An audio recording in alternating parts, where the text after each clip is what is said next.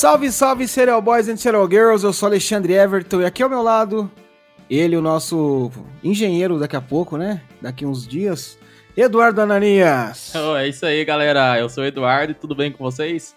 E Du, hoje a gente vai falar sobre um caso muito legal. E além de falar de um caso muito legal, a gente tem uma participação show de bola hoje. Você gosta de tomar café, Du? Eu adoro, cara. Eu também. Você gosta adoçadinho ou com adoçante? Como que é? Não, quanto mais açúcar, melhor. Seja bem-vinda, nossa querida Esté Zorubi do podcast Café com Crime. Que honra, Esté, que honra. Alô, olá, galera. Como é que vocês estão? Tudo certo? Tudo certo. Ah, alô, olá. Eu nós tava discutindo aqui antes se era olá, alô, alô, olá. é alô, olá, alô, vai tudo bem. maravilha, maravilha. Seja bem-vindo ao barraco do Seralcast, Esté. E hoje a gente vai falar sobre quem, Edu? É isso aí, galera. Hoje a gente vai falar sobre um cara que nos anos 90 aterrorizou a cidade do Rio de Janeiro, mais especificamente em Niterói. Hoje a gente vai falar do Vampiro de Niterói. Vampiro de Niterói. Vocês têm medo de vampiro? Tem medo de vampiro, Esther? Cara, eu tenho um pouquinho, viu? Porque tem gente que é vampiro que suga nossas energias de verdade. Eles existem, estão entre nós. Então eu acho que real, uma história boa pra perto do Halloween, né? Pois é, existem os vampiros espirituais, né? Vampiros de alma, Com vampiros certeza. de tudo, né? Vampiro de dinheiro, né?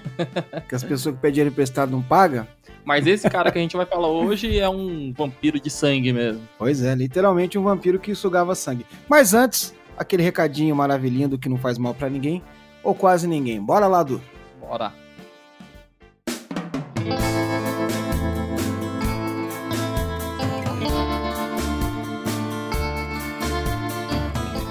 E como já é de costume e tradição aqui no Serialcast, nosso primeiro abraço vai sempre a você, nosso querido ouvinte.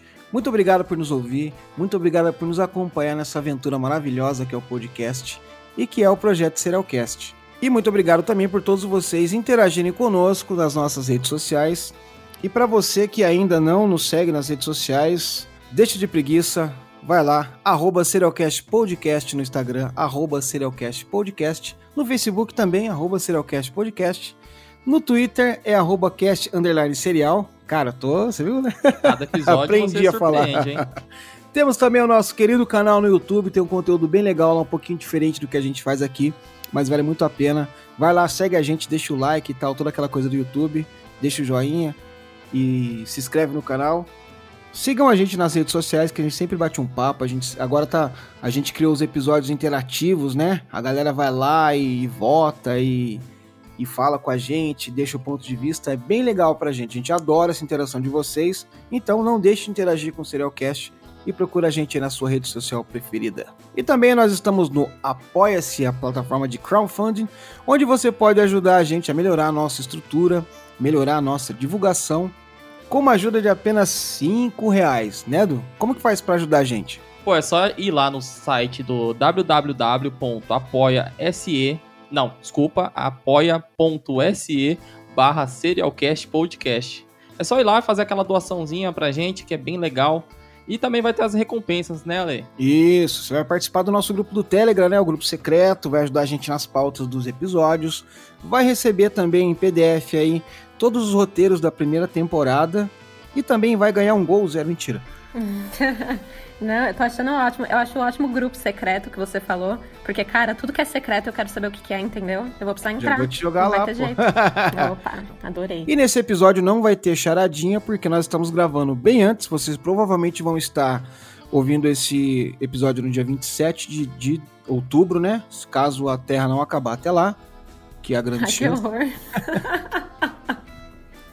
2020, né, cara? 2020, eu tô esperando tudo aí, né, meu? É um dia após Não, não duvido de nada. Pois é. Mas se você está ouvindo a minha querida e linda voz aqui, é porque o mundo não acabou. Entendeu? Então, mas infelizmente a gente não vai conseguir ter por conta desse espaço-tempo. Mas nos próximos episódios a gente volta com as nossas charadinhas. E temos também a nossa tradicional dica cultural do Dr. Eduardo Ananias. Ai, caramba. Cara, hoje eu vou falar do livro. Como a gente vai falar de vampiro, acho que vou citar Crepúsculo, pode ser? Ah, cara, Brincadeira. Eu Brincadeira. esperava mais de você, cara. Brinca- Brincadeira, Ai, gente, brincadeira. adoro, tá? Desculpa, mas sou super fã.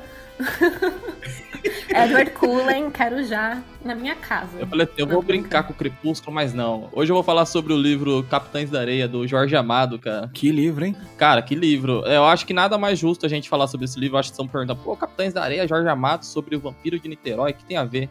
Ah, eu acho que a correlação tá entre os meninos de rua, assim, cara, que é que é bem explícito que tá na, no livro, e também em questão do que o vampiro de Niterói fazia, que pegava crianças de rua, né? Boa, boa. Eu acho que é bem legal. A gente vai deixar a descrição aqui, tanto no nosso no, no seu agregador, vai estar a descrição, e também no nosso Instagram você vai ter a descrição para ir direto pro livro.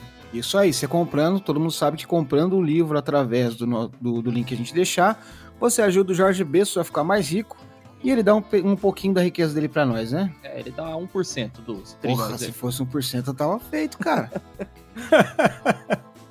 né? É um 0,00000, tipo, vírgula 1 que vai pro Serialcast e você ajuda a gente. Cara, mas uma sacada desse livro, que eu acho bem atual esse assunto, né? Muito, esse, muito. Ele, ele, você sabe o ano que foi lançado esse livro? Não, foi, foi, foi na mesma época o livro, certo? Ah, ele escreveu de maneira contemporânea, Isso. né? E você vê que é um problema que a gente enfrenta hoje, 90 anos depois, a gente enfrenta os mesmos problemas. Então tá aí a dica do Eduardo, o livro Capitães de Areia do nosso querido Jorge Amado, livro Brazuca. Primeiro livro brasileiro, né? Ah, não, teve não, da Helena Casoy, verdade. Helena Casoy. Sempre tem Helena Casoy, né? Ah, ela é uma diva maravilhosa. E tá no maior sucesso agora com o Bom Dia Verônica, né? Sim, nossa, bombando, gente. Essa série aí, melhor série nacional.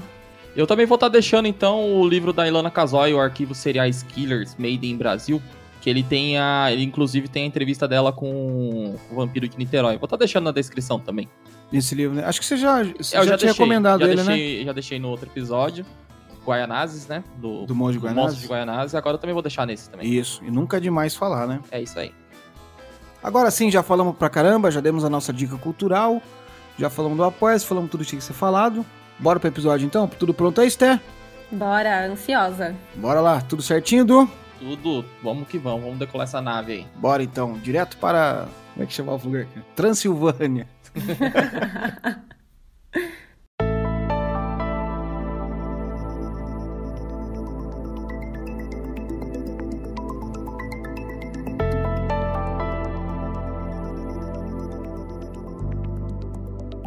Bom, Esté e Edu eu comecei perguntando se vocês tinham medo de vampiro, né, no começo aqui, na entradinha. Porque é o seguinte, o vampiro é uma coisa que ele habita o o imaginário, acho que do, do mundo todo, né, cara? É uma das eu, eu, parei para pensar sobre isso. É um lance assim meio que tipo igual Papai Noel, né, cara? Todo lugar, toda cultura tem um pouco de vampiro, né? E aqui na cultura brasileira também a gente aprende desde cedo sobre a história do vampiro, né, sobre a lenda. Embora cada vez que lança um vampiro diferente, ele venha com uma característica diferente, né? Mas ali o, a base do vampiro é a mesma, né?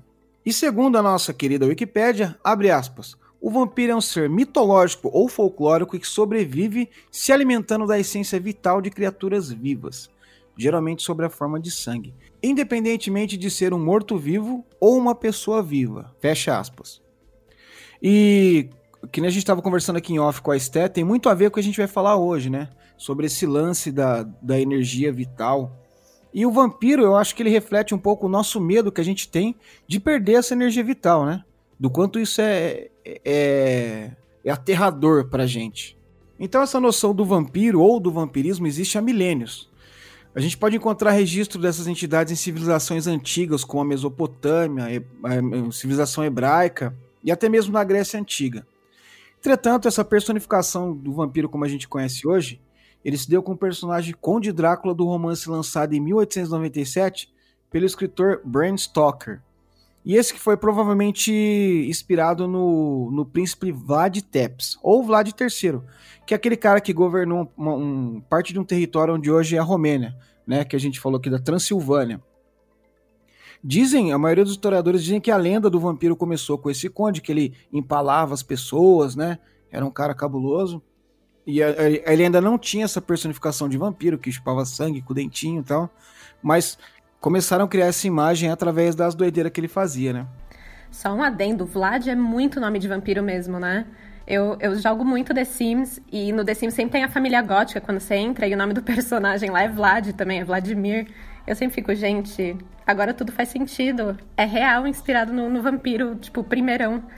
Mas enfim, só um parênteses.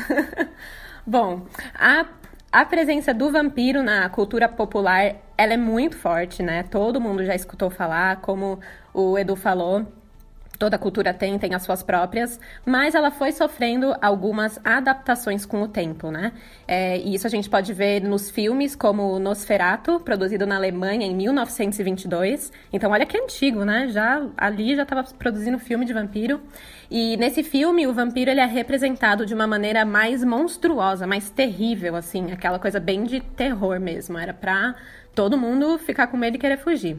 Mas a gente também tem os filmes mais atuais, como O Americano Entrevista com um Vampiro, de 1994.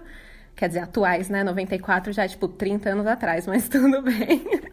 e estrelado por galãs de Hollywood como Brad Pitt e Tom Cruise. E aí você já começa a ver que começa já a ficar mais sexy o vampiro, né, gente? Brad Pitt, tudo de bom. E, Já deu uma melhorada, né? Com certeza, que isso. E aí tem a saga Crepúsculo, né? Que eu acho que popularizou muito os vampiros entre a galera mais jovem, a galera mais teen. E, para quem não conhece, explora mais a estética do vampiro como um jovem adulto que é aparentemente normal e brilha na luz. Mas, né, detalhes. pois é, né? É, eu acho que esse lance do brilha na luz foi um adendo que a escritora fez, porque eu nunca tinha ouvido falar disso. Há um né? pouquinho de glitter, né, cara? Pois é, um vampiro meio. É, eu acho que na literatura mais antiga, na verdade, o vampiro pega fogo, né? Quando, é, quando tem contato com luz, o sol. Né? É, pois então... é, mas então. ele, acho que adaptaram porque o, o Edward, Edward, né? Precisava aparecer em umas cenas bonitas do, do dia e não ia ter como, né? Só fazer Exatamente. o filme à noite. Aí inventaram essa parada. Eu tenho uma coisa para falar do, do, do, vampiro, que é o seguinte: o Nosferato, eu lembro que na época que lançou. Mentira. não, é quando eu era. Eu não sou tão velho assim, né? Quando eu era criança. Eu lembro que, cara, eu cagava de medo, do, porque o Nosferatu é um, é uma, um monstro mesmo, Sim. né? Com aquelas mãozinhas esquisitas e tal, né? E aí depois veio. Eu, é, eu, lembro que passava direto o. É a hora do espanto que tem vampiro, né? Lembra desse filme? É que vocês são Nossa, novinhos, não conheço. Cara. Não é, então. Esse filme, A Hora do Espanto, tinha o, o, uns vampiros também que dava medo. Aí depois veio esse vampiro de Bram Stoker, né? Que fizeram um filme dele também, que era, né? Dava medo e tal. Daí já entrou nessa parada de vampiro, entrevista com vampiro e tal. Deram uma popularizada da hora, porque colocaram os caras bonitão, né, cara? É que daí começa a jogar aquela cultura do, do, do homem demônio, né? Vamos dizer assim, né? Que é que daí vai aquela cultura com o vampiro é o filho do demônio. Aí eu acho que vai muito do imaginário também, né? Não, até o próprio capeta, né? Você não vê o, o Lucifer da, da série aí, que sim, bonitão? Sim. E dono Lindo. de balada. pois é. Gente, desculpa, entendeu? Tô vindo aqui trazer o ponto de vista feminino sobre essas maravilhas. Pois é, então. Tom Ellis, tudo de bom. Nossos ouvintes agradecem. Não, e você vê que é bem isso mesmo, né, cara? O vampiro, assim, ele se tornou essa figura apaixonante para as mulheres, né, cara?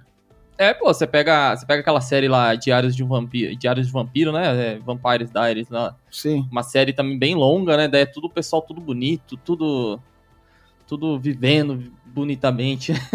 É, os vampiros topzera, né? É. É, e virou, virou vampiro Nutella, né? Vampiro que o poder dele é lementes. Esse é o poder dele. Então, Raiz era o Nosferatu, que era feinho e ninguém queria ficar com ele, né? Ninguém, achava, ninguém tinha pôster dele no quarto, né? É, mas aí eu tenho já uma coisa pra falar. Com certeza, quem deu o apelido de vampiro de Niterói pra esse assassino que a gente vai falar hoje, não tava pensando nesse vampiro mais novo, né? O bonitão que brilha na luz, né? Tava pensando lá nos monstrão lá, lá de, dos tempos de antigamente. É, até porque se a gente olhar aqui na linha do tempo, é, os crimes deles ocorreram por volta de 92. E o, o Entrevista com o Vampiro, por exemplo, que foi estrelado né, por galã de Hollywood, é de 94. Então, vamos dizer que foi um divisor de águas aí. Então, até então, a imagem que a gente tinha do vampiro era dessa coisa horrível mesmo, né? Exatamente, com certeza. Então, daí partindo do princípio é, dessa, dessa figura que o vampiro se alimenta de sangue para viver, para se revitalizar, dá para criar esse paralelo, né? Com essa série de crimes bárbaros que ocorreram no Rio de Janeiro no início dos anos 90. Onde um rapaz jovem bebia o sangue das suas vítimas e por isso que ele ficou conhecido como vampiro de Niterói. Gente do céu, eu não consigo. Tipo, matar já é ruim, né? Obviamente, mas beber sangue, cara, é outro nível, assim. É, é muito Mano, não dá. Nem beber água morna, né? Água morna já, já passo mal, imagina sangue que também é Pois é, você sabe que chouriço, é já viu chouriço? Chouriço é sangue de. Não sei se é de boi ou de porco, né? Do...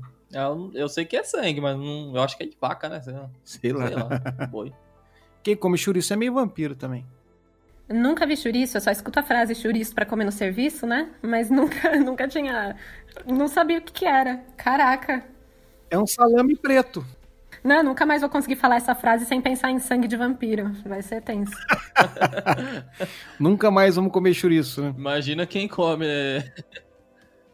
Desculpa, gente, sem fazer julgamento da refeição de ninguém, tá bom?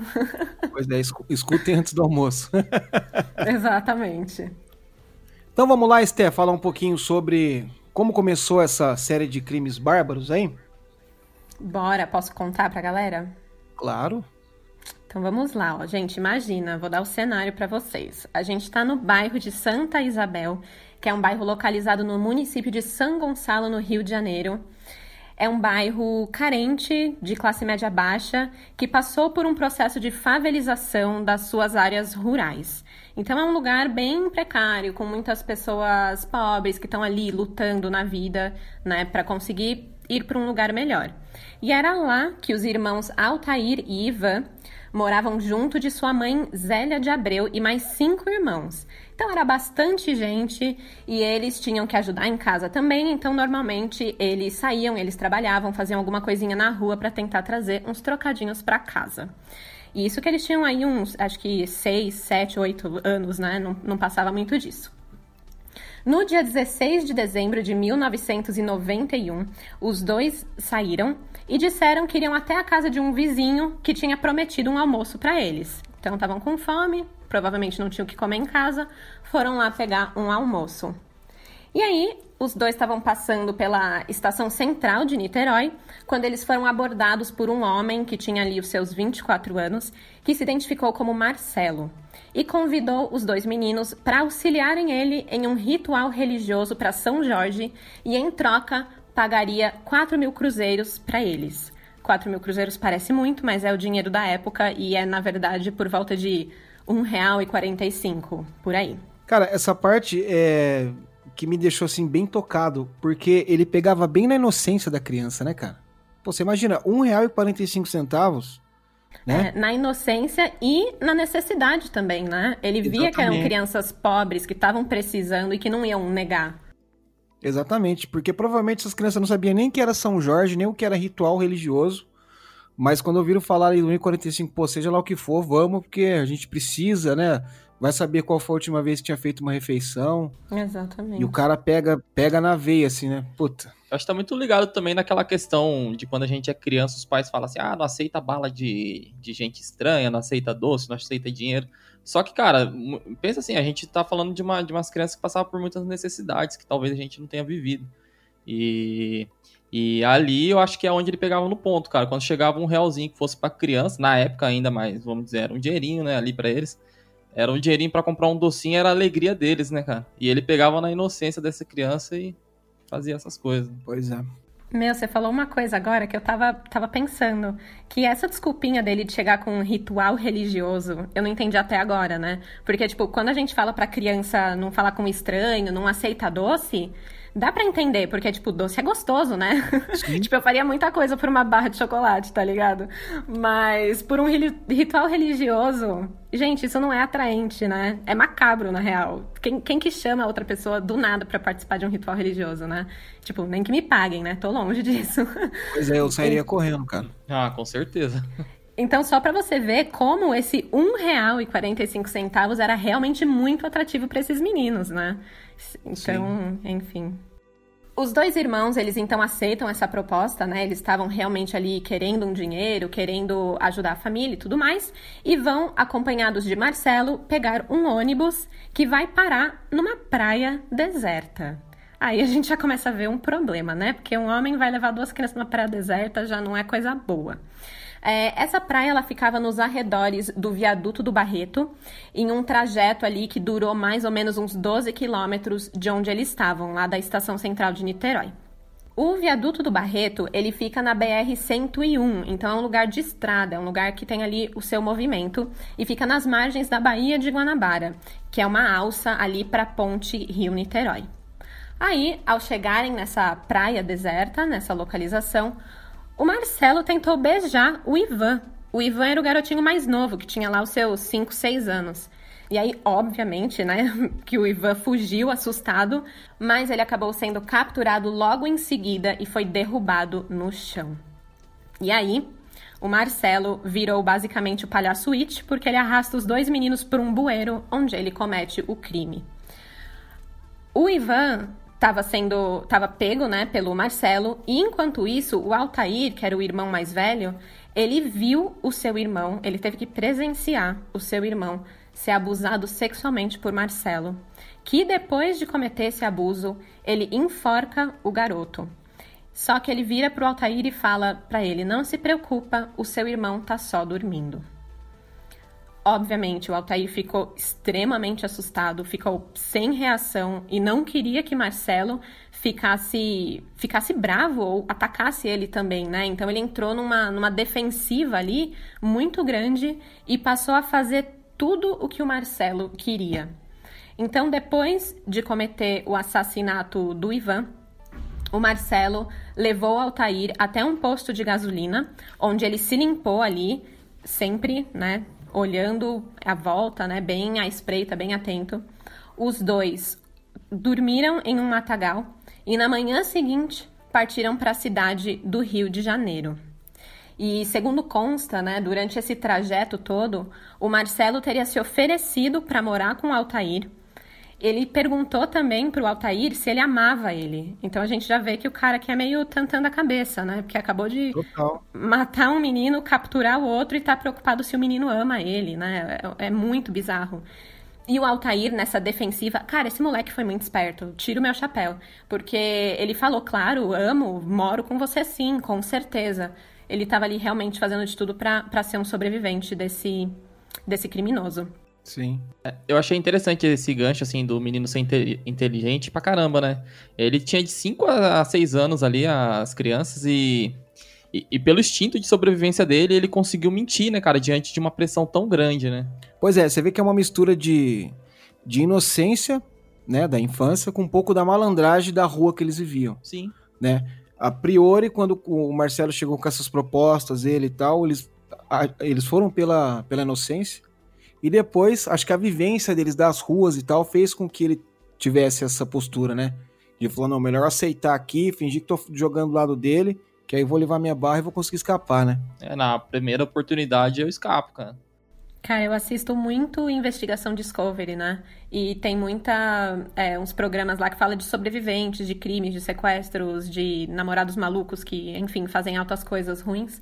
E uma das coisas, assim, que sempre parece que funciona é quando a pessoa realmente vai pro lado do, do assassino, né? E, e tem essa, que nem você falou, essa malandragem. Só que, assim, os programas que eu vejo são tudo adulto, é gente manjada, gente que já tem experiência de vida.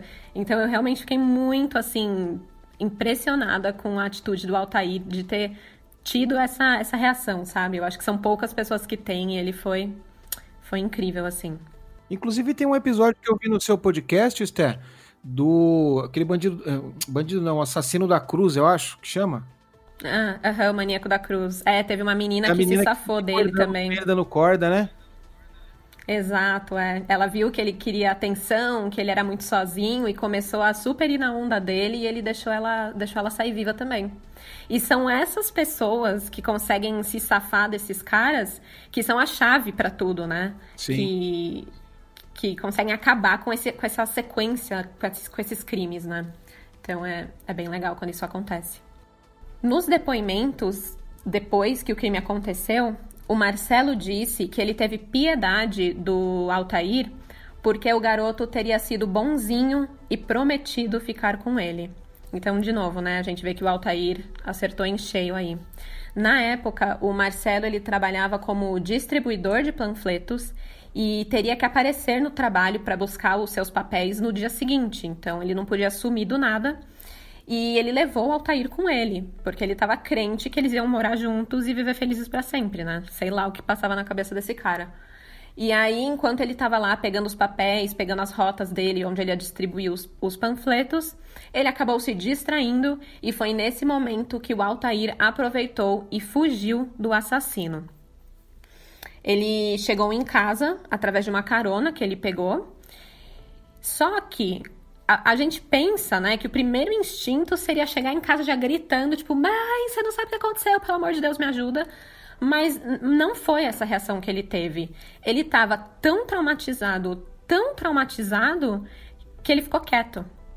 Ele entrou em, acho que é estado de choque, pânico mesmo, né? Ah, e ele acabou. É, e ele acabou ficando quieto na dele e não revelou que o irmão tinha sido morto.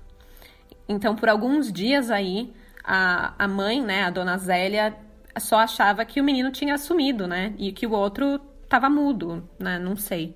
Isso acontece também no, naquele episódio que a gente conta do Garavito, né? Do, da história do menininho lá que consegue é, escapar também, da mão ele dele. Ele também pegava criança assim nessa, nessa Isso, condição. Né? Inclusive né? o rapazinho que consegue fugir, né? O menino consegue fugir, ele. Ele quando chega em casa, assim, ele não consegue contar o que aconteceu, cara. Ele simplesmente Verdade. fica em pânico lá. Verdade. Quieto. Choque, né? Entra em choque. Isso. Mas assim, igual a Sté falou, é, é, graças a essas pessoas que conseguem sobreviver, é que consegue dar fim a, a esses casos, né? Porque são esses depoimentos são muito importantes, né? Pois é. É, eu com certeza ia ser a pessoa que ia entrar em choque. Porque eu sempre falo, não, eu assisto muita coisa, sei como agir, mas, gente, você não sabe. Tipo, a, teve uma vez que eu fui assaltada, graças a Deus foi só, tipo, um, meio que um furto, assim, foi coisa rápida. É, e o cara ficava pedindo meu celular, eu não conseguia nem pôr a mão no bolso para passar o celular. Eu, eu travei, mas eu travei de um jeito que o cara foi embora e não levou nada, porque eu não me mexia, sabe? Então eu tenho, tenho certeza que eu ia com certeza travar, ficar em choque e ia ser uma pessoa inútil, né? Mas enfim. Ah, não, mas aí no caso, eu acho que foi aquele choque inicial, né? Ah, sim, com Um assalto é aquele choque, assim, né? Do, do cara anunciar o assalto. Mas aí, conforme vai se desenrolando as coisas, você já vai voltando ali, né? Acho que com certeza você iria sair bem numa situação dessa, porque, assim, vamos dizer assim, até você se acostumar com a ideia de que você tá em perigo e começar a raciocinar, né? É, com certeza. É que no assalto é uma coisa muito aqui, toma lá, da cá muito rápido, aí você tem aquele, né, aquele choque, assim, que fica... Sim, com certeza. Espero, né? Não, espero não precisar provar isso nunca, mas. Isso, Bom, acabou que depois de alguns dias, o Altair ele resolve contar para a irmã mais velha o que tinha acontecido e o que ele tinha presenciado. E uma coisa que foi meio estranha é que o Marcelo, né, o assassino, ele não procurou o Altair e ele nem tentou esconder o corpo. Mas ele voltou para o local do crime dias depois para modificar a posição do corpo. E isso é uma coisa meio bizarra que ele fez, porque o que, que aconteceu? Ele pegou as mãos do Ivan e colocou as mãos dele para dentro da bermuda, porque ele sabia que o local que ele estava, que era um bueiro, tinha muito rato e ele não queria que os ratos comessem a mão do menino. Então ele esconde a mão do menino dentro da bermuda. É assim, é bizarro, sabe? Então, essa posição, na verdade, que ele colocou as mãos do menino para dentro dos shorts, foi o que ajudou a polícia a afastar a tese inicial de um afogamento. Porque de início acharam que o menino tinha se afogado ali, estava na praia, sozinho, né? Podia ter dado ruim, e foi isso. Mas por a mão estar tá dentro da bermuda, eles perceberam que Cara, como que alguém se afoga com a mão dentro da bermuda, né? Normalmente, se você se afoga, você tá desesperado, você tá tentando nadar, você tá em movimento, não com a mão dentro da bermuda, né? É. E foi assim que eles chegaram à, à conclusão, além, claro, né, de um laudo, exame médico e tudo mais, é, de que tinha sido um, um crime, né, um homicídio, e também foi constatado aí, finalmente, o abuso sexual também. Quando o corpo foi identificado pela mãe de Ivan, o Altair resolveu contar tudo o que tinha acontecido. Aí ele realmente se abriu, falou com a polícia e logo em seguida a polícia já saiu em uma diligência pela cidade do Rio de Janeiro atrás do homem que o Altair tinha descrito como Marcelo. Aos poucos, o Altair ele foi se lembrando também do trajeto percorrido junto com o Marcelo e ele lembrou onde que o Marcelo é, trabalhava. Então foi assim que a polícia conseguiu chegar no edifício de distribuição de panfletos onde onde ele estava empregado, né?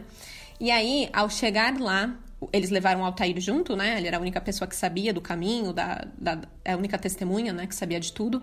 Quando eles chegaram, o Altair indicou um homem, e esse homem que estava lá era realmente o Marcelo. E ao invés do Marcelo ver que o menino estava lá, que a polícia estava lá, e sair correndo, fugir, tentar se salvar, não. Ele ficou quietinho, ele não esboçou nenhuma reação, nem se mexeu.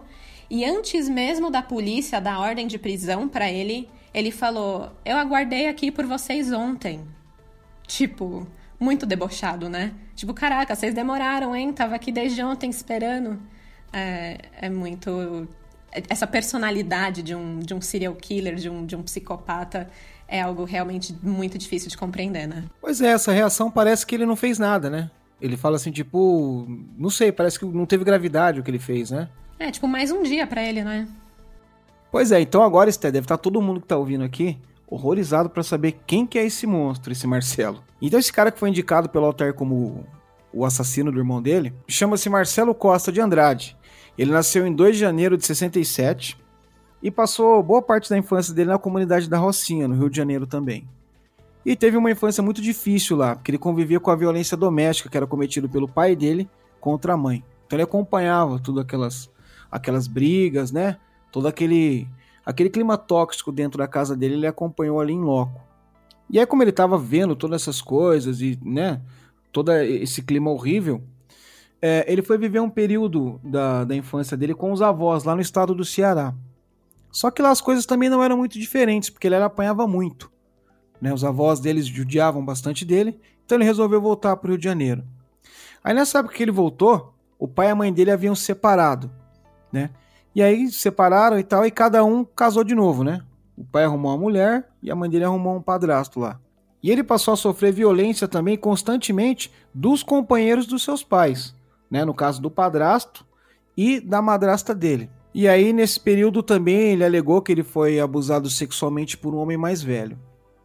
É, provavelmente, diante de todo esse clima, ele deve ter virado uma criança problemática, né? Ou, quiçá, um problema para os pais aí, né? Ou para o padrasto, para madrasta, não sei. Eu sei que pegaram ele e internaram ele num colégio interno para garotos.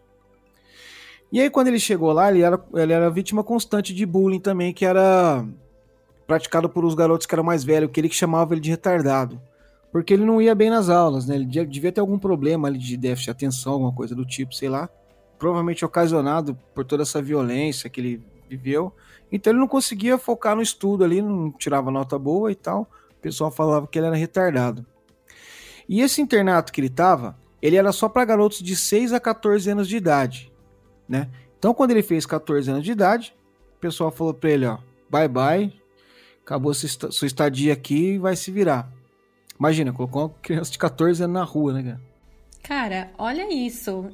Não, é, é, é bizarro, olha a vida dessa pessoa. Eu, assim, gente, pelo amor de Deus, isso não justifica nada. Mas olha que vida desgraçada. Pois o, é. o cara não tem nem 14 anos, acabou de fazer 14 anos, já foi a, a, apanha, era mandado de casa para casa, era abusado sexualmente, sofria bullying, era chamado de retardado, não ia bem nas aulas, foi expulso, tá na rua, virou morador de rua e vai precisar se prostituir para sobreviver. Tipo, o que, que, que, que, você espera, né? De novo, não justificando, mas é, é se essa pessoa não tem nenhum guia na vida, é muito difícil de conseguir se reerguer disso, né? É, nossa, é. caraca. É um trauma que vai acompanhar ele pra vida inteira, né, cara? Se manifesta da pior maneira possível, que a gente vai ver posteriormente. Mas é um trauma que acompanhou ele a vida toda. Isso é, é uma característica, né? A gente, to, quase todos os serial killers que a gente fala, todos têm essa característica de. Quase todos, né? Vou generalizar também mas quase todos têm uma característica de ter sofrido abuso na infância, cara. Com certeza, a grande maioria. Cara, a maioria, assim, tem e, e é onde desencadeia. A hora que você começa a, a, estudar isso, você começa a entender, né? É o que a gente, é o que eu costumo falar aqui sempre do, do mal hereditário, né? Às vezes não é aquele mal assim que o pai faz para um filho, por exemplo, que tipo matar essas coisas, né? Mas o mal da violência, de expor ele à violência, esse tipo de coisa, cada um reage de um jeito, né? Tem gente que cai na bebida, outros caem na droga, outros é, fantasiam coisas na cabeça dele e acaba se tornando um serial killer. E é o que a gente vai ver que aconteceu com o Marcelo, né? Com certeza. E se você for ver tudo que ele fez pro Ivan e pro Altair, foi uma projeção do que ele mesmo sofreu na infância dele, sabe? Ele, ele abusou deles, ele praticou violência com eles, ele escolheu uma vítima que também estava numa situação de necessidade, é, assim como ele passa, passou também, né, por boa parte da vida dele. Então é uma projeção total, assim, é, é uma coisa muito. É, é muito mais profundo, né, do que simplesmente, ah, fui lá, matei alguém, né? É uma. Na cabeça desse cara, Ai, não sei, não sei nem explicar. Muito... Sério, gente, meu sonho é fazer psicologia para entender essas coisas, porque é, a mente humana, assim, ela pode ser. Ela é incrível, mas ela pode partir para um lado muito cruel também, né? Com certeza. A gente tá bem acostumado a ver isso, né? No, no, nos casos que a gente conta aqui, né? Então, está aí. Você imagina, ele com 14 anos saiu pra rua, não tinha instrução, não tinha profissão, não tinha nada, restou a ele se prostituir. E aí ele vivendo essa vida na rua do Rio de Janeiro, né, nas ruas do Rio de Janeiro que a gente já conhece um pouco aí da, do que aparece na televisão, né? Ele tentou suicídio e aí começou a praticar uns pequenos delitos ali, sabe? Roubar uma carteira, um cordão de ouro, esse tipo de coisa e tal. E aí uma hora a polícia pegou ele e encaminharam ele para Funabem. A Funabem é a Fundação do Bem-Estar do Menor e era um projeto educacional de capacitação profissional para alunos que eram marginalizados, sabe, do sistema de educação normal, né? Quem ia para lá geralmente eram esses jovens assim, da área rural que tinham dificuldade é, ao acesso da escola, né? Tipo, moravam muito retirado e tal, não conseguia ir para a escola, eles colocavam nessa Funabem, né?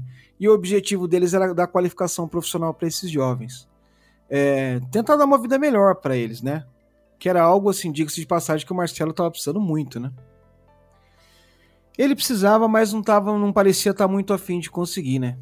Por isso ele foi lá e fugiu da Funabem e passou a se prostituir novamente. Ah, aí eu já fico com raiva, né? Porque, pô, alguém tentou te ajudar, mano. Você foi lá e fugiu? Porra, sacanagem, né? E aí, nessa época que ele fugiu, ele tava mais ou menos com uns 16 anos ali. Ele conheceu um cara chamado Antônio Batista Freire. Ele trabalhava como porteiro e o Marcelo passou a, a morar junto com ele. Existem algumas fontes que eu pesquisei que, que se referem a esse Antônio Batista como namorado do Marcelo. E outras que simplesmente falam que ele era um porteiro que o cara conheceu. Fica meio que no ar, né? Mas tudo dá a entender de que era isso mesmo, né? Afinal de contas, ninguém pega um cara de 16 anos e leva pra morar dentro da sua casa, né? À toa, a não ser que queira ajudar e tal. Sei lá. Ah, tem uns, tem uns bons samaritanos por aí, né? E aí ele passou a morar com o Antônio, né? Assim, não, não importa pra gente qual que era a relação que eles tinham. E o, o Antônio, ele, ele era um frequentador da Igreja Universal do Reino de Deus. E ele passou a levar o Marcelo lá também. Mas mesmo assim, o Marcelo indo lá para igre a igreja com ele, ele continuava se prostituindo. Até que ele saiu lá da casa do Antônio e resolveu voltar para casa da mãe dele. E aí, de volta lá à casa da mãe dele, ele passou a trabalhar formalmente e continuava na igreja ainda, né? E aí ele passou a ajudar sua mãe no, nos afazeres domésticos, essas coisas, começou a ajudar a pagar contas de casa, começou a ter uma vida ali de um adolescente normal, sabe? Vamos dizer assim, entre aspas, normal, né? E aí um dia, ele ainda frequentava a Igreja Universal do Reino de Deus, um dia ele tá lá dentro da igreja e o pastor começou a fazer uma pregação. E ele falou, nessa pregação, o pastor disse que todas as crianças que morriam iam diretamente para o céu. Diferente dos adultos que ia ter que se redimir dos pecados e tal, né? Aquela história da religião que a gente conhece, né? Vai ter que pagar seus pecados e tal, mas como as crianças é, não têm pecados, né? Não têm pelo menos noção dos pecados que estão cometendo, elas já vão direto para o céu. E ele ouviu isso e guardou com ele.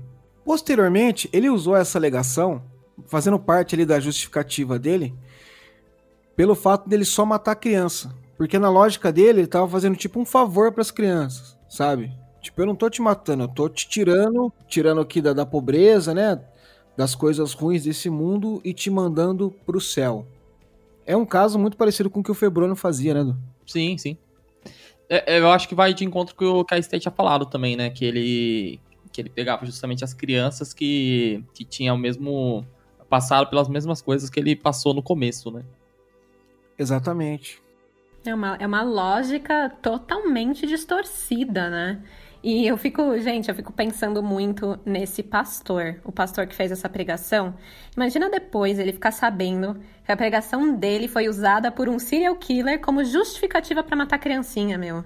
Tipo, o cara só queria lá pregar, né? Salvar umas almas, ganhar uma oferta, o dízimo dele lá, enfim. E, e aí tem alguém que interpretou totalmente errado e, e foi cometer uma série de assassinatos é uma interpretação de texto muito, muito mal feita, né?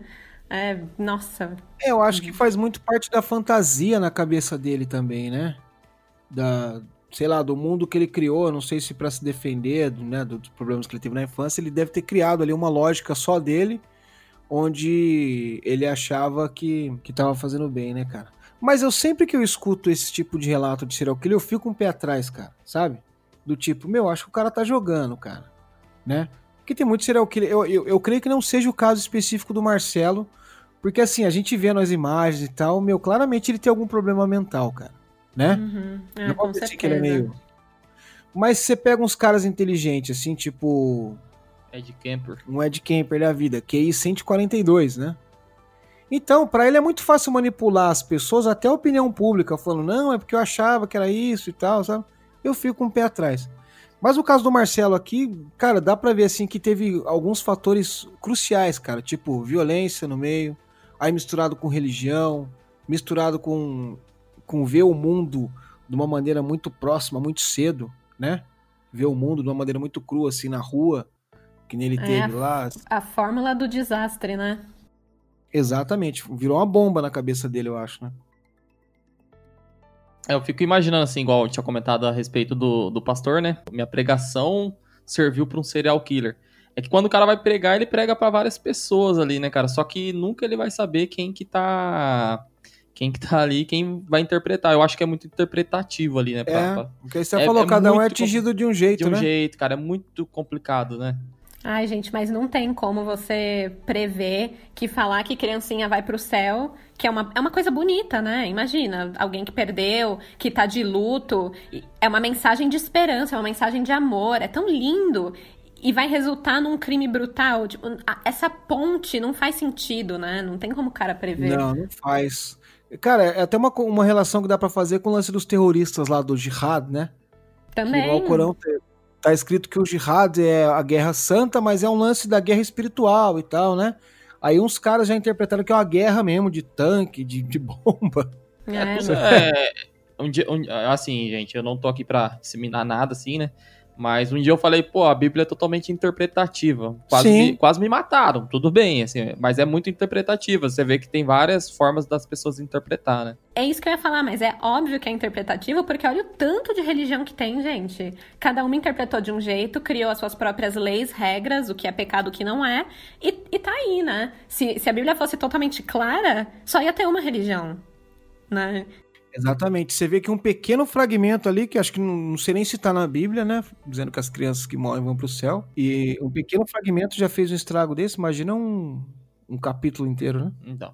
E aí, assim, a gente vê que ele tinha uma vida meio esquisita, porque quando ele não estava lá é, vendo as pregações da igreja, né? Porque a Igreja Universal era bem vinculada, assim, tipo rádio, televisão e tal, né? Então, quando ele não estava ali vendo, ele gostava de ler revistas pornográficas e ouvir música da Xuxa e de outros ídolos infantis da época. Mano, eu tô rindo muito aqui, porque. Cara, é assim, ou Bíblia ou pornô, né? O que você escolhe? Pois é. Só tem duas opções. É 8 ou 80, né? Não tem muito por onde escapar. Não, e também que você falou de ouvir música da Xuxa. Eu não sei se vocês sabem, né? Mas eu morro de medo de fã da Xuxa. Porque vocês já ouviram falar no, no CD da Xuxa que você toca ele ao contrário e aí tem uma mensagem do, do Satã? Já, pô, eu sou do tempo que era do LP, né, Esther? Que vendia o LP, então, então minha irmã tinha. O pessoal falava, se você rodar o disco da Xuxa ao contrário, você vai a voz do capeta. Ai, você já rodou? Você já rodou? Eu já eu ouvi algumas comentários. É, Ai, assim, meu Deus. é um lance meio de uma, sei lá, eu posso estar falando besteira, né? Não sei nem se existe esse termo. Mas é meio que uma pareidolia é, auditiva. Sabe? Você começa a criar ali umas frases, né? Agora Gente. eu fico imaginando um capeta falando pro outro assim, ó, imagina que se você catar o disco do, do capeta e rodar ao contrário, você ouve a voz da Xuxa. aí não dá, aí é maldição, meu. Nem o capeta quer. Não, tô brincando, gente. Ai, mano. Não, mas ó, você vê que o lance, assim, pô, uma criança de. Aliás, um adolescente de 16 anos ouvir é, a música da Xuxa já não é tão normal, né? Mano, eu tenho uma, uma amiga, trabalhava comigo, se ela escutar isso, ela me mata. Mas ela tinha, tipo, 30 anos de idade e ela era fã da Xuxa, do tipo, de saber onde que a Xuxa tava e de encontrar ela no aeroporto, assim, para tirar foto. Ela tem tatuagem da Xuxa e tudo mais. Tem fã pra tudo, gente. É, não, mas aí no caso é um fanzão, né? Eu, o que me pareceu assim é que nesse, nesse caso ele gostava da Xuxa e de outros ídolos infantis da época é, isso Ele é tá mais verdade. conectado com a infância, né? Sim. Porque, por exemplo, quando a gente tem que estar tá com 16 anos, você já tá aqueles ídolos jovens, né? Sei lá, se o cara gosta de rock, ele já tá curtindo umas bandas e tal. As meninas, geralmente, que nem hoje em dia, tudo ouvindo K-pop, né? Então parece que ele tá muito conectado com a infância. Eu fiquei.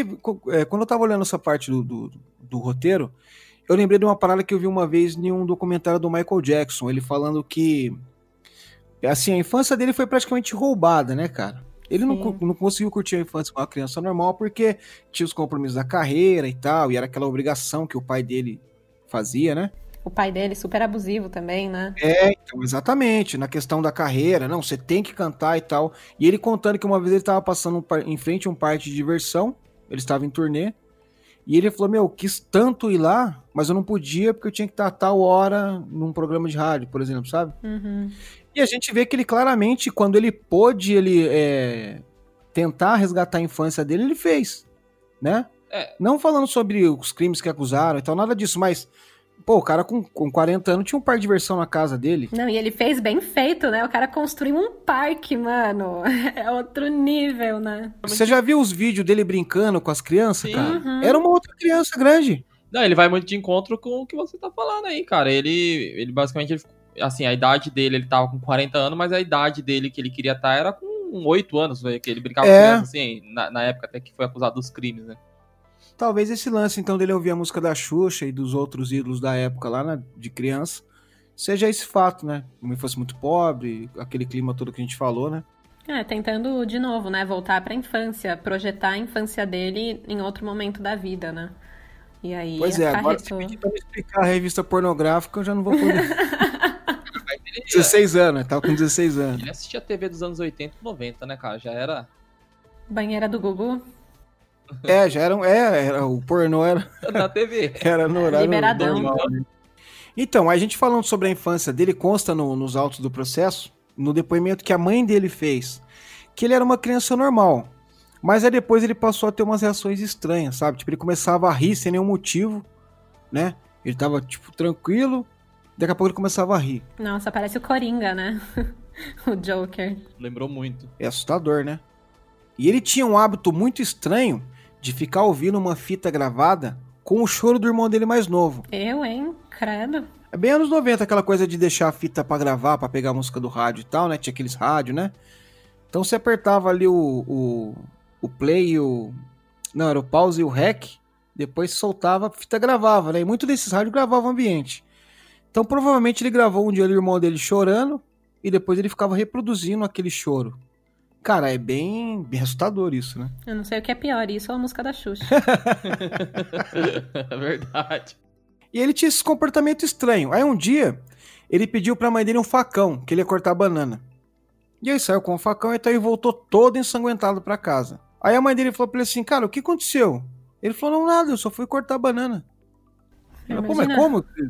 É, Uma banana, banana que sangra? Pois é. Então, meu, e a, e a mãe dele? Imagina, você chega em casa, seu filho todo cheio de sangue não fala nada? Pelo amor de Deus. Então, é, a gente já vê que ela, né, tinha uma relação assim que não era tão legal com ele, parece, né? Ah, com E- certeza, tava largado, né? É, e foi, foi deixando, foi indo, né? Na casa que ele morava com a mãe e com o padrasto dele, os policiais, depois que ele foi preso e tal, foram fazer lá, né, uma... Foram lá fazer uma revista na casa e tal. E aí eles encontraram é, um monte de panfleto e revista da Igreja Universal do Reino de Deus, né? Aqueles jornais que a, que a igreja costuma Eu não sei se ainda tem isso hoje, nunca mais ah, ouvi. acho que tem, sim. Acho que deve ter, né? Tem. E além disso, tinha um monte de foto de criança, foto mesmo, assim, sabe? Retrato e tal, que a pessoa revelava a foto, de criança que ninguém conhecia lá e tal, ele tinha foto. Além do monte de recorte de jornal, de matéria de tragédias envolvendo morte de crianças. Cara, Então ele tinha uma certa obsessão, né? Não, e é sempre isso, né? Recorte de jornal, foto. Tipo, o serial killer tem essa mania de, de guardar coisa, de colecionar. Eles são meio que colecionadores, né? Você mencionou do, do Maníaco da Cruz, que eu, que eu já fiz um episódio lá sobre ele. No, no episódio dele, também fala que ele guardava os recortes de jornais dos crimes que ele tinha cometido e outra coisa, gente, sabe o que ele tinha no quarto dele? É, é muito bizarro. Ele tinha um pôster do maníaco do parque no quarto dele. Tipo, ele idolatrava o cara, sabe? É, e isso só me convence. E, ele também era jo jovem, acho que ele tinha. Ele era menor de idade também. Então, tipo, cara, os, ninguém nunca entrou no quarto desse menino para ver o que, que tinha lá dentro, para ver as coisas que, que, ele, que ele gosta, o que, que ele faz, né? Sei lá, isso aí só me convence de que é super necessário visitar o quarto do crush para dar aquela averiguada, sabe? Só pra ver se tá tudo normal. Porque se você achar recorte de jornal, gente, alerta vermelho aí. Fica a dica, meninada. É, tipo, cara, quem que tem um pôster do, do maníaco do parque no quarto? Né? Não, e também. É estranho. Sim, quem que tem foto, recorte de foto de criança que você nunca nem conheceu? É, é, é muito bizarro também. Não, e ainda coisa que envolve morte de criança no seu quarto. Pelo amor de Deus, quero guardar essas coisas longe do meu quarto. Eu quero um ambiente bom, né? Uma boa energia. Você tá louco. Pois é.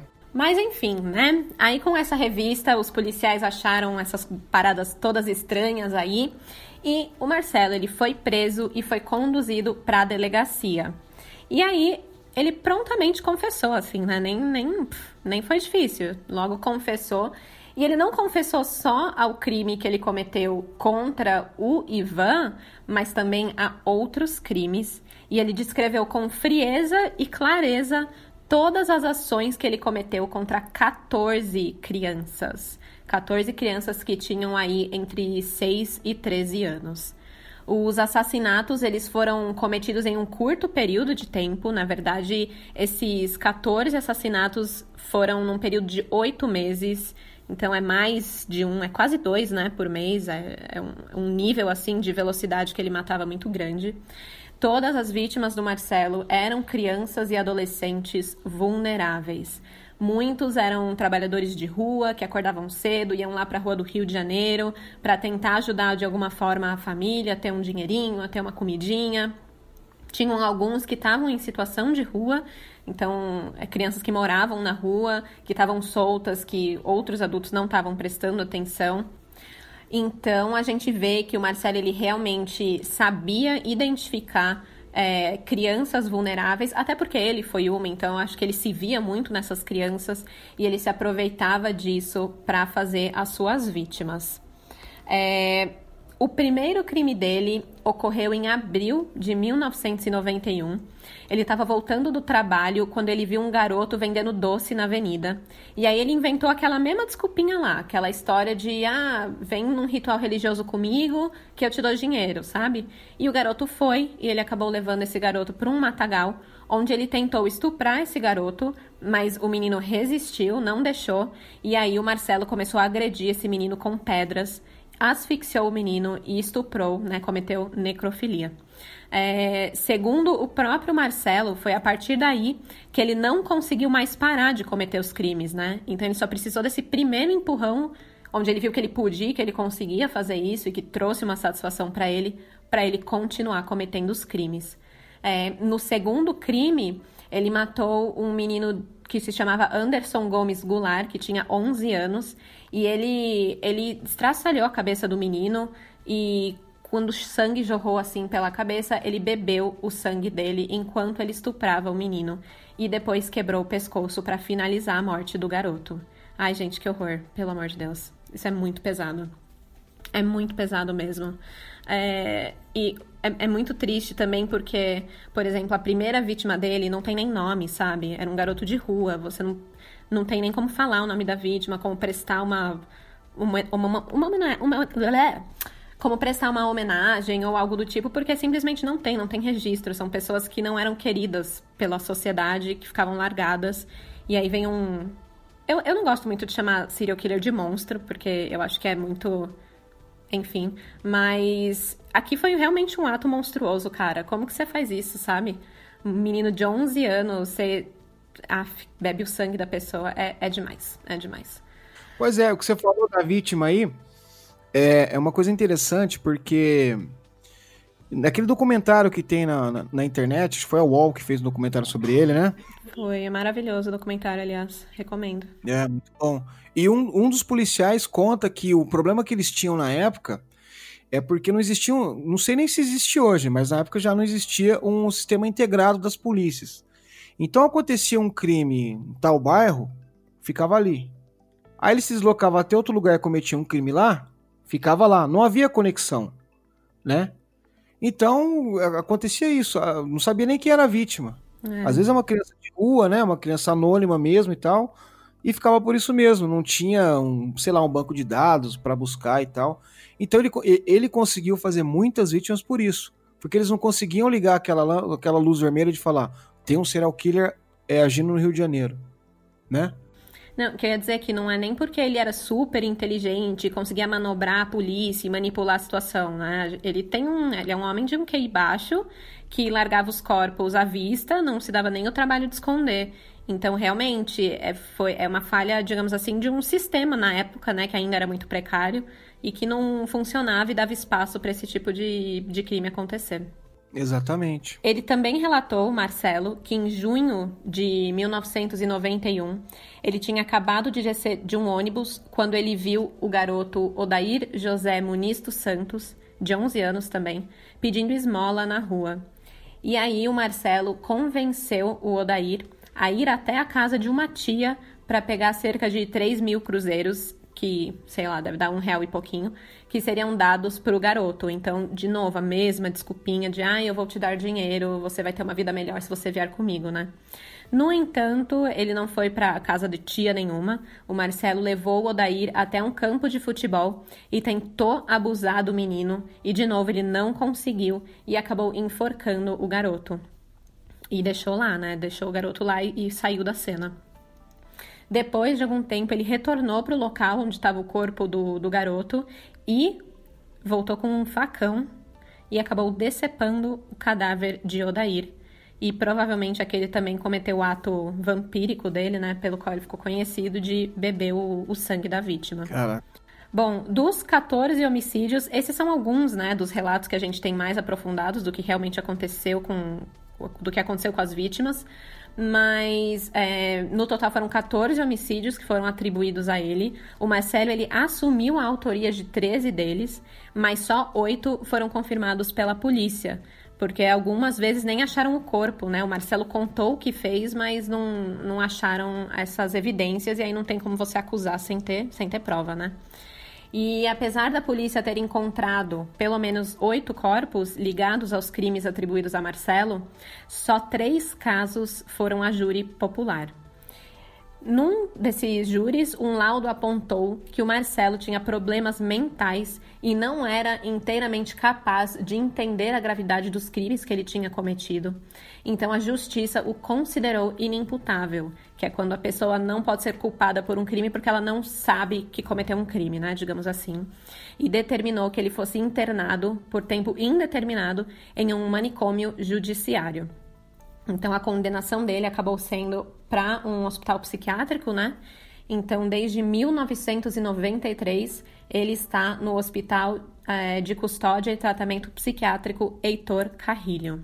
O Heitor Carrilho, esse médico Heitor Carrilho, foi o que fez o laudo do Febrônio, né? Isso, esse mesmo. Eu tava lembrando aqui o nome, Heitor Carrilho. É, o doutor Heitor Carrilho. Ele foi ele que fez o a análise para transformar também o, o Febrônio. Febrônio é, ele, deu, ele foi o primeiro, foi o primeiro julgado como inimputável, né, cara? Isso. E depois que ele morreu, ele virou o nome do, do hospital de tratamento psiquiátrico, né?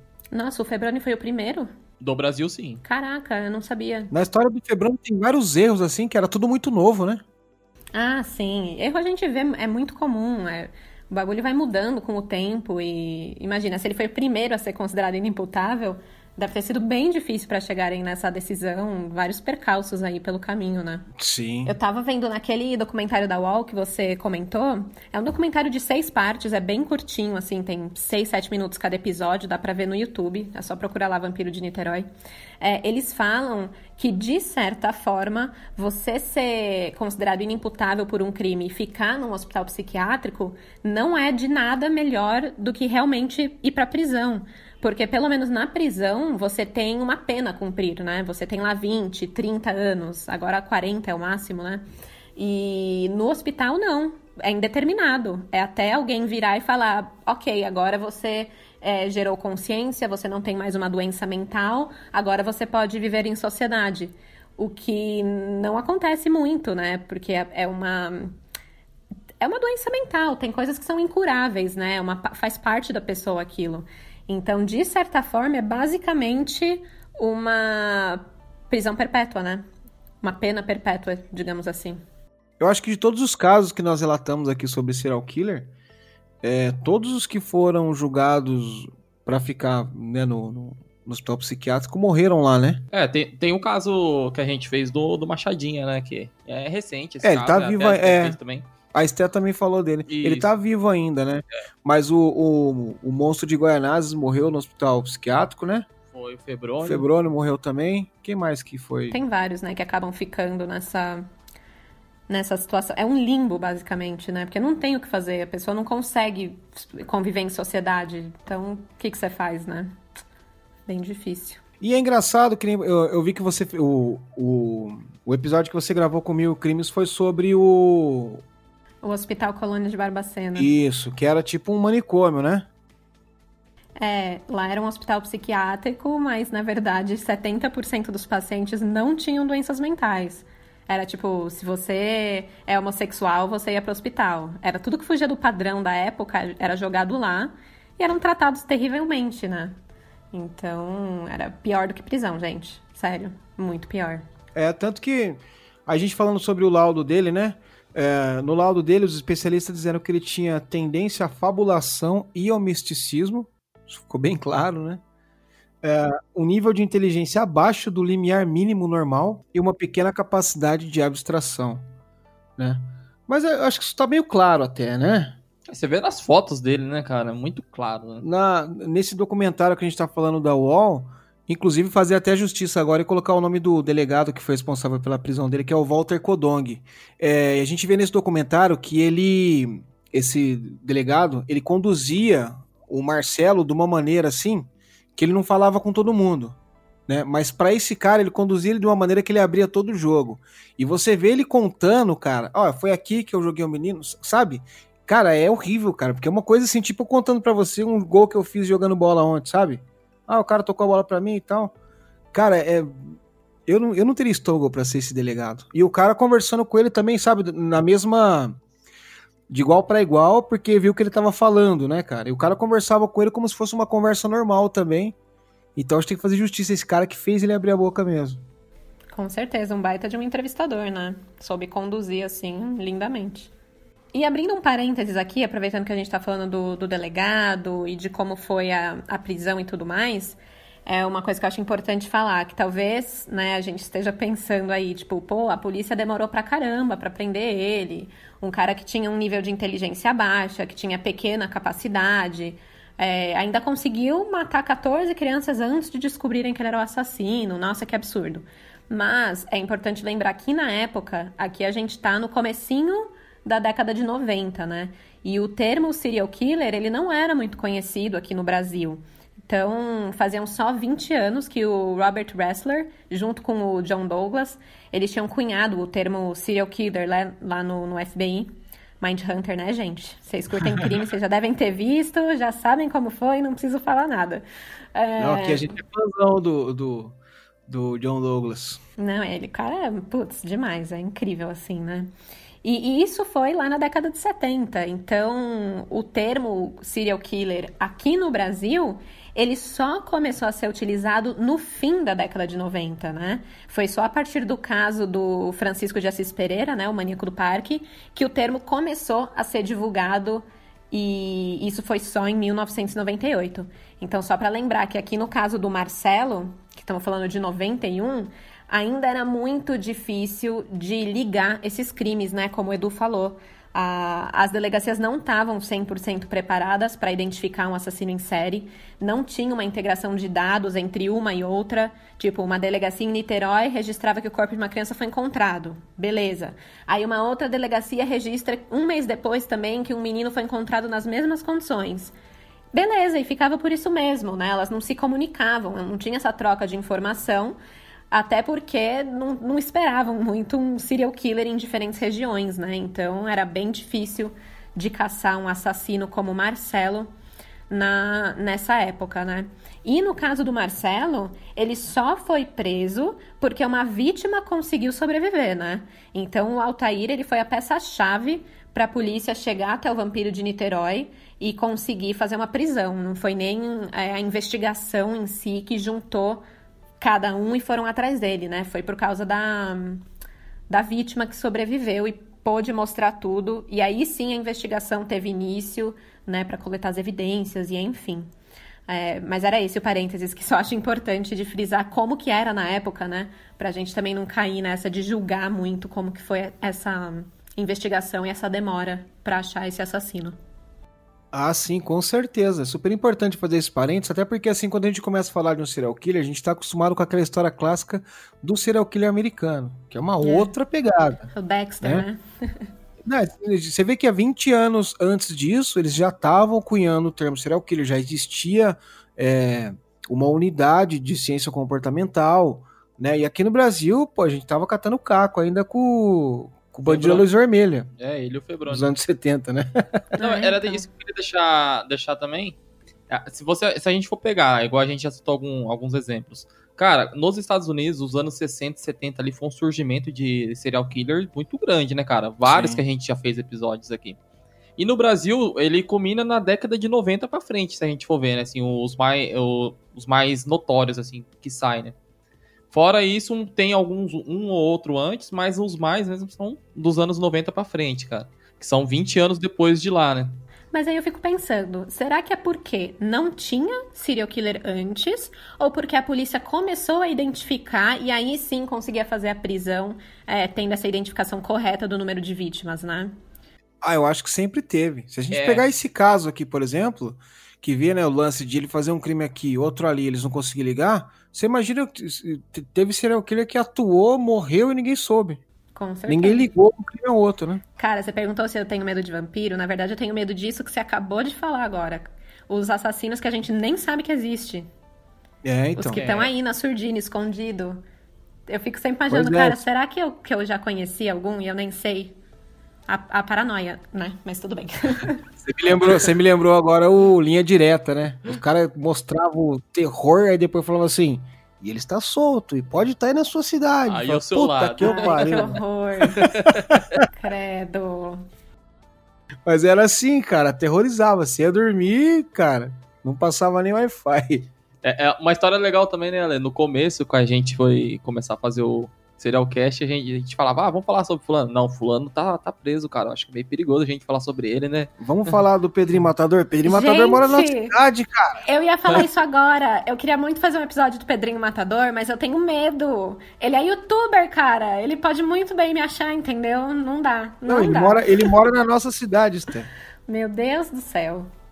Que é, horror. Aí a gente ficava com medo, falou, eu mesmo. Eu falei, cara, mas o cara. O maníaco tá... da Machadinha também, né? É. Ele, né? O, o Francisco Assis, né? Também. Mogi das Cruzes? não, o Manico do Parque é aqui daqui não, né? É, ah, você falou de Mogi? Não, não, São Paulo. Ah, tá. Tô falando do Brasil. Ah, sim. No Brasil em, em, geral, né? Falei, pô, mas o cara tá vivo ainda, né? Seu medo é as, é. as fronteiras são é. maiores, então. É, né? lógico que é, cara. Hoje em dia é fácil. E falando em gente que, que tava solta, né?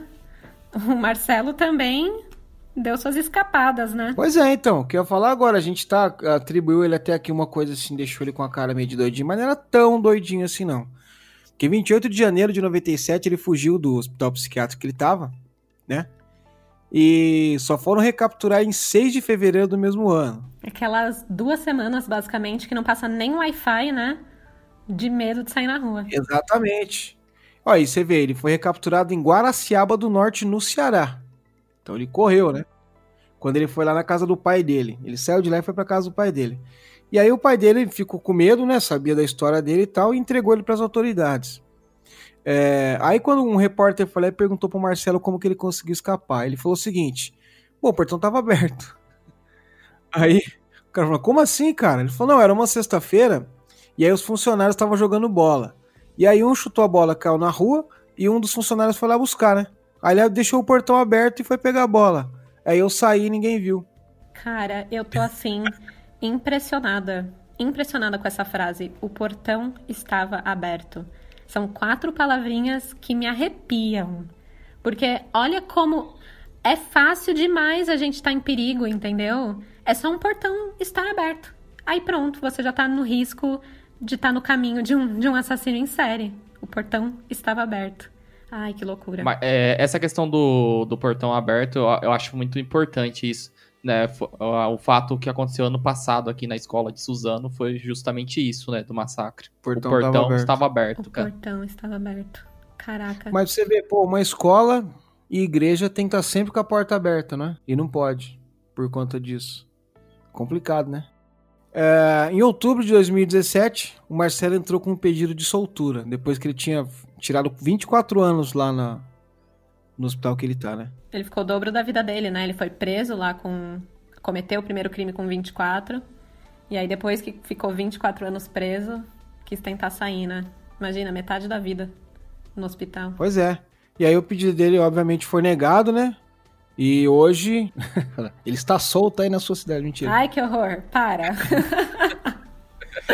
hoje ele se encontra preso na, no hospital de custódia e tratamento psiquiátrico chamado Henrique Roxo. É, uma coisa muito triste que, que eu, né, do fim dessa história, do desfecho da história toda, foi que o Altair, que foi o nosso herói da história, né? A única vítima que sobreviveu ao ataque dele, ele morreu muito jovem, vítima de leucemia. Eu não consegui encontrar a idade exata que ele morreu, mas ele teve uma vida um pouco curta, vitimado pela leucemia. Curta e Mas acho que deixou, né? deixou um, um, feito na Terra, né? Com Nossa, certeza. com certeza, gente. Vai saber o tanto de vida que esse menino não salvou, né? Sim, com certeza. Exatamente. Então essa foi a história do vampiro de Niterói. Uma história digna de Halloween mesmo, né? Pois é, se você não tinha medo de vampiro, Agora, Agora você é tem. é mesmo, numa mesma história a gente ligou um assassino, um vampiro e um doido. Pois é. Complicado. Cara, essa, essa história hoje, assim, eu fico muito triste quando eu coloco histórias assim. É, assim, eu fico triste pelas crianças, sabe? É muito complicado. Igual quando a gente fez do, do Garavito, cara. É uma coisa que deixa muito. me deixa muito revoltado, sabe? Mas infelizmente, assim, né, aconteceu e a gente fa fala sobre isso para que não aconteça novamente, né? É, o do Garavito que me deixou mais puto foi aquele que falou que ele, que ele queria sair para se candidatar a deputado para é, cuidar das crianças. É, exatamente, para criar projetos contra crimes eh, sexuais contra crianças. Sendo que ele Mas, matou gente, cara que... É exatamente o Marcelo. Ele queria matar as crianças para mandar pro céu, para fazer coisa boa. É, então, essas coisas que deixam mais revoltante, né? Por mais da condição dele, o laudo, tudo, mas é complicado. É. E aí, Sté, gostou de participar aqui do barraco do Serialcast? Gente, eu amei. Me chamem mais vezes. Aliás, eu tô, eu tô muito empolgada agora em outubro, porque a gente tá fazendo essas várias colaborações, né, pro Crime Win, e tá sendo muito legal ter é, essa troca mesmo de experiência entre os podcasts, né? que pelo menos eu, eu fico na minha bolha, porque eu, eu faço sozinha o podcast. Então é super legal poder falar de crimes com, com vocês e poder compartilhar realmente essa paixão esquisita que eu tenho. Não, é legal, cara. Pô, a gente adorou também. É legal o seguinte, que assim, a galera que escuta a gente passa a ouvir você, o pessoal que ouve você passa a conhecer a gente também. Né? Sim, né? com Realmente certeza. tem bastante fã em comum, mas tem pessoas que só conhecem um ou outro e tal. E eu, cara, eu adoro quando a gente tem tem convidados, né, Du? Pô, é bom demais, né, cara? Quando a gente propôs fazer esse lance do Halloween, pô, fiquei mó feliz. E assim, a gente deu uma sorte, vamos só falar assim com o pessoal que a gente já tem uma afinidade, né? Vamos ter o, o episódio com o Hangar também, né? Sim. Que legal, Ai, que show de bola. Vai ser muito E a. Esther, eu até falei pra você lá no grupo, né, Esther, que a minha esposa virou tua fã por conta do episódio do. do escoteiro, né? Sim, ai, que demais, gente. Manda um beijo pra ela, tá? Um beijo, como é que é o nome dela? Fernanda. Um beijo, Fernanda. E ela não é muito de ouvir podcast, não ouve nem o nosso direito, né? Porque ela fala, "Ah, já vocês gravando? Pô, ouvi de novo, por quê? E aí eu tava ouvindo o teu no carro, daí eu chegou no lugar, desci, ela, não, calma aí, deixa eu terminar de ouvir e tal. que legal, cara. Fico super feliz. Muito legal. Esther, obrigado mais uma vez. Eu o que podcast agradeço, nosso tá gente. sempre aberto a você. Já vamos marcar a próxima aí já, semana que vem, Opa. mentira. Gente, Obrigadão. muito obrigada. Obrigada pela recepção. Vocês são ótimos. Continuem aí o ótimo trabalho. E até a próxima, né? Gente, muito obrigado por nos ouvirem até aqui. Um beijo muito carinhoso. Fiquem com Deus. E até o próximo episódio de Serialcast. É isso aí, galera. Muito obrigado. Siga nossas redes sociais. Siga a Esté também. E ouça o Arroba podcast Café dela. com Crime. Faz o merchan aí, Sté. Gente, arroba Café com Crime no Instagram, Café Ser Crime no Twitter. E é isso. É nóis. É só pedir um café, já vem o podcast da Esté junto. Olha, É só. Valeu! valeu. tchau, tchau.